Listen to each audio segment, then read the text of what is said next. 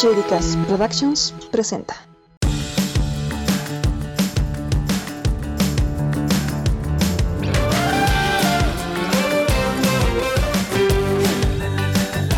Hola Visualers, ¿qué onda? Hola, ¿cómo les va? Somos Miftis y Grace. Presentándoles ya el episodio número 9 de Viviendo Sueños. Podcast. Estamos como el café recién servido, listo para la charla. Tonalogía. Espero que haga referencia a un buen café. Claro, claro. No sé si ustedes son de aquellas personas que antes todo lo que les resultaba amargo, ahora les resulta agradable. Como un limón. A mí antes me parecía demasiado fuerte su sabor, pero a medida que fui creciendo le agarré cariño. Ahora no puedo iniciar mi jornada sin un buen vaso de limonada. Así que con el limón, a mí me pasaba lo mismo solo que con los dulces de menta. Somos muy masoquistas con algunas cosas. Ya lo creo. Con lo que vale la pena, pues yo creo que sí. Y hablando de masoquismo, ¿qué onda cuando nos gusta seguir una misma tanda de películas de terror? ¿Cómo que qué onda? Son ese tipo de contenido que antes nos puede haber causado pánico verlo, pero que ahora nos encanta. Bueno, algunas. ¿También te gusta ese género? Decir que es mi favorito, no lo creo. Mm, bueno, tal vez si hablamos de terror psicológico, podríamos decir que sí, algo. El punto es que al igual que cambiamos de gusto, algunas películas de terror que veía de niña no me parecen tan terroríficas ahora que las vuelvo a ver. La magia del cine. ¿Qué estás diciendo? Freddy Krueger sí que hace asustar a cualquiera, tuviese o no el sombrero puesto. El concepto asusta. Puede que sí, pero a ratos la vida real asusta más. Y eso que los de departamento de arte se esfuerzan muchísimo con esos maquillajes. Claro que se esfuerzan y mucho. Espera, ¿dijiste que la vida real asusta más a veces? Sí, sí, claro. A ver, si por ejemplo te digo, mm, corte por falta de pago de internet. Ay, no, calla, calla, ya sé a qué te refieres. Mm, Ya se acabó la promo de botanitas y refrescos en el súper hasta la semana que viene. Ay, para allá. Ya nomás, por favor, no me alcanza para los dos sin esa promo. Es por eso que en este episodio estaremos tocando miedos reales de la gente que está pasando una etapa de adulto joven. Así es. Demos inicio entonces al capítulo número 9. Ya tengo listas las palomitas. Ok, para empezar, y con algo que muchos viven, pero pocos lo expresan, el miedo por el cambio de dígito. Los 20, los 30. Los 30, uno de los grandes temores actuales de los millennials cuando ven que la fecha del cumple ya se les va acercando. Todos analizando sus vidas, comparando sus logros entre unos y otros para ver quién ya puede ir pensando en cobrar su pensión de jubilación. ¿Tipo así? no creo tanto así. Por ahora no. Más bien escogiendo la placita adecuada para ir a dar comida a las palomitas por las tardes. Crisis de edad. ¡Ah! Crisis de edad. Y eso que no es la única vez en la que el ser humano sufre de este tipo de crisis. Sí, sí, claro. Es que la vida es una montaña rusa de emociones. Exacto. Lo único cierto de todo es que las crisis de edad siempre nos aparecerán y generalmente cumplir una década más de existencia. ¿Aún recuerdan una de sus primeras, la de los 10 años? Esa etapa en la cual entras en crisis y no sabes si cambiar tu estante de juguetes por una librería de música y al final terminas encajando los dos porque aún no sabes qué es lo que quieres. Sí. Espera, uno de grandes ratos sigue con esa misma duda, con la diferencia que ahora sabe cómo disimularlo. Sí, es que una de las ventajas de ser grande y experimentado, ¿Y la crisis de los 20? de no saber qué hacer en adelante de tu vida por el resto de tu existencia, o de saber si tomaste las decisiones correctas. Sí, sí, es algo muy común. ¿Ven? Al menos en esta parte, en una pelea de terror, Freddy Krueger ya sabía lo que quería hacer. Molestar a la gente en sueños. Sí, sí, la crisis de los 30 es igual, la de los 40 también, y ni qué decir la de los 50, aunque en algunos casos se les deja de echar menos importancia. Es que mientras uno se va haciendo cada vez más una chica o un chico más grande, enfrenta cambios físicos también, Claro, es verdad, pero ahora nos dejamos que nos afecte demasiado más de lo normal. como en Joey and Friends. El pobre se que entró en crisis. Es que no es fácil asimilar una sonrisa de 20 años con una sonrisa de 50 años, el cambio es mucho. Sí, también, pero a ratos, mientras uno siga teniendo el espíritu vivo, la cosa puede llevarse de mejor manera. ¿Cómo es eso? Parte por el tema de las experiencias vividas y el nivel de tolerancia que se tenga uno mismo, aparte de la confianza. La confianza sí que hace mucho, la verdad. ¿Estás diciendo entonces que mientras uno va ganando arrugas va perdiendo aquello que a sí mismo le generaba toxicidad? Sí, sí, aunque el proceso no sea fácil. Ojo, una vez que ya se lo logre, uno ya se podría sentir victorioso frente a sus complejos. Mm, a ver, me pongo a analizar. Una de las cosas buenas de tener el cabello un poco canosito es que si te lo quieres teñir de otro color, ya no tienes que pasar por temas de decoloración y eso. Mucho más si siempre soñaste con un tono fantasía. Ay, pero algo bueno teníamos que sacarle a las canas. Sí, sí, ahora te lo puedes teñir el pelo de verde, tal como lo quisiste en tu adolescencia. Pero espera, ¿eso no tiene que ver con madurez emocional? Mira, lo único que puedo decir es que la edad no es un sinónimo de madurez, sino en muchos casos procesos de eventos y la manera en la que los encaramos. Así que, Nosotros no vemos de la misma manera la etapa de adultez tal como lo veían nuestros antepasados. exacto, para ellos puede que ser adulto sea leer periódicos y tomar el té a las 4 en punto de la tarde. Pero para nosotros no es así, ni tampoco lo será para las generaciones que vienen después de nosotros. Cambios de perspectiva. Exactamente, y que un adulto en la actualidad tenga el cabello color fantasía o juegue en la red no quiere decir que no sea maduro. Puede ser el mejor de todos en su área donde se desempeña. Es cuestión de impresión y mentalidad también. Puede ser un genio en matemática y a la vez un experto en videojuegos de inteligencia artificial en sus tiempos libres y tener, yo qué sé, 36 años. Mm, Es que las generaciones de ahora son más dotadoras de mundo, les gusta explorar nuevos horizontes. Sí, sí, pero eso tampoco significa que sea inmaduro por no quedarse en algo estático. Es una generación que busca vivir varias experiencias y en ella descubrirse a sí mismo y su manera de encarar al mundo. Como todo en la vida, cuando se trata de salir de tu zona de confort, en este caso aventurarse a conocer otros lugares, te genera algo de temor. Asimismo, van desde el miedo a que te pasen posibles accidentes o incluso que te replantees la vida tal cual la conoces. Mm, Por lo general, cuando sales de tu país y exploras las distintas culturas que existen, tus pensamientos en general pueden cambiar.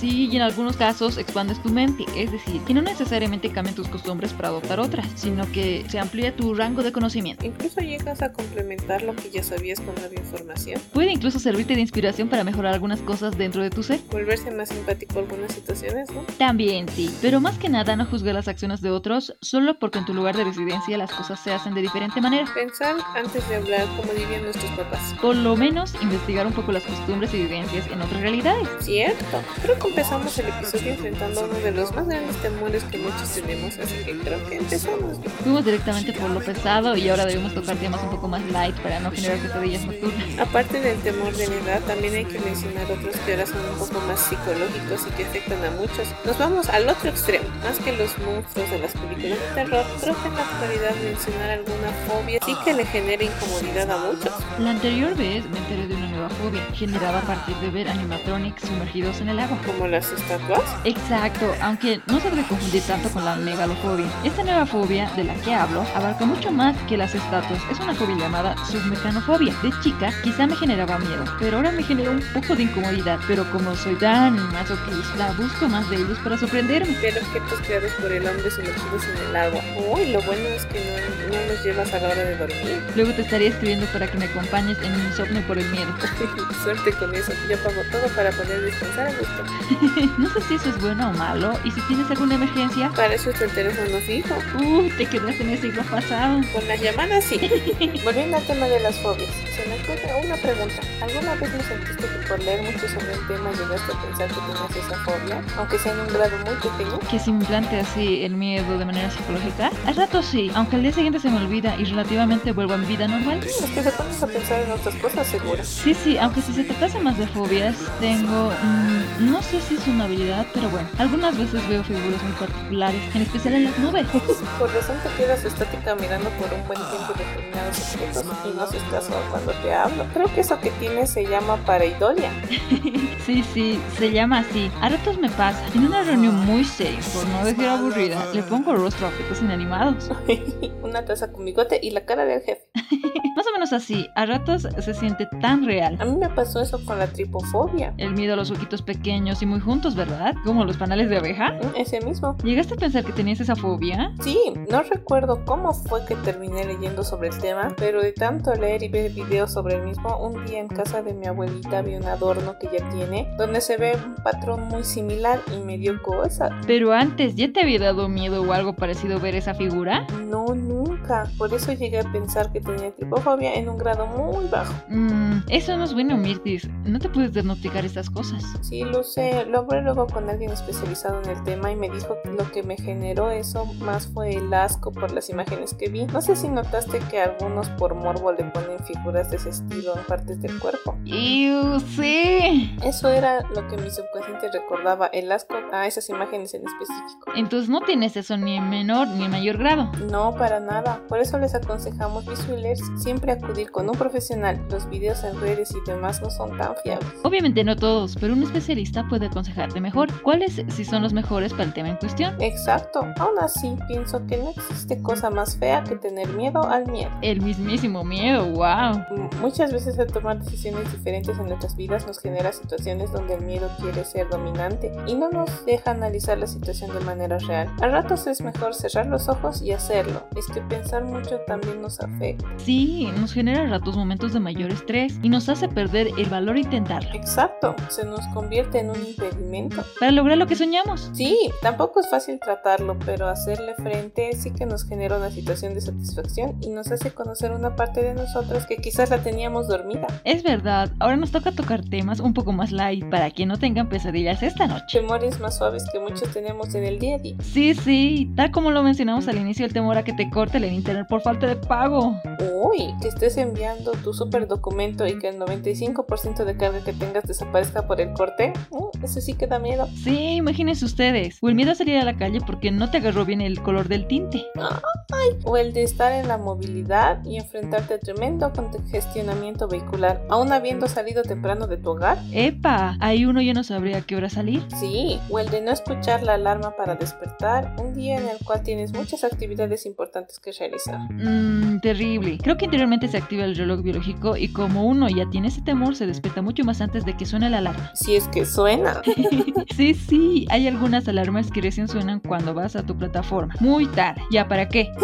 un desastre. Baby Swillers, esos son algunos de los ejemplos de algunas situaciones de temor que tenemos en el día a día, cuyas vivencias también activan nuestro lado más creativo que nos hace ser unos expertos en el tema de ingenuidad. Nuestro lado más creativo en el tema de congestionamiento vehicular. Mm, crear nuevas rutas para no tener que depender de una sola. Quizás en una de esas lleguemos más rápido de lo que creemos a nuestro lugar de destino. Ah, bueno. Tipo, lo descubrí por casualidad y ahora es mi ruta preferida. Sí, sí, queramos o no, te- el tener algo de miedo también nos ha generado comportamientos más interesantes para enfrentar las cosas. Mm, bueno, con que sea algo en pequeña dosis, quizá está bien. En el caso del corte de servicio de internet, quizá sería descubrir nuevos métodos de pago para simplificarnos la vida. Ajá, con maneras de mejorar nuestras vidas. Bueno, ¿y qué podemos reflexionar con la charla de hoy? Que las películas de terror no son tan terroríficas como nuestros complejos, y que hacerlos frente nos hace descubrir una parte muy interesante de nosotros mismos. Directo al grano, y que no seamos tan masoquistas también al ver contenido de terror en horarios nocturnos. Hay algunos que no lo soñamos, pero existen otras personas que sí lo sueñan y que posiblemente ellos no encontrarán un amigo despierto a esa hora para que les eche el aguante.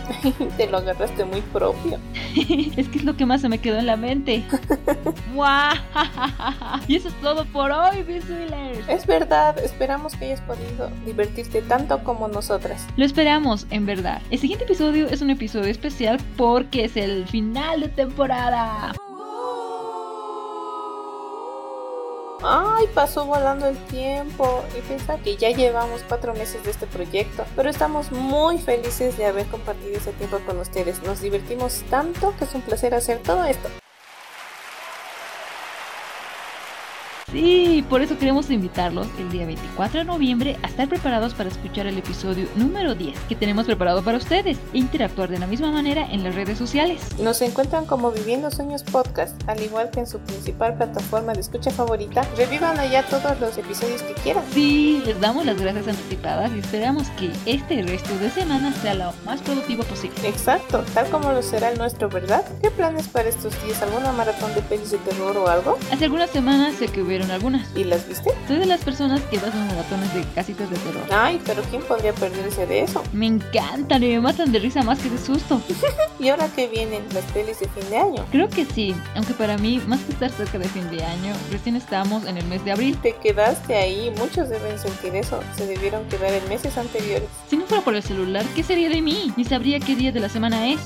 Tú sí que te pasas. Eso fue todo amigos. Cuídense que los queremos sanos. Hasta el siguiente episodio. Así es, chao chao.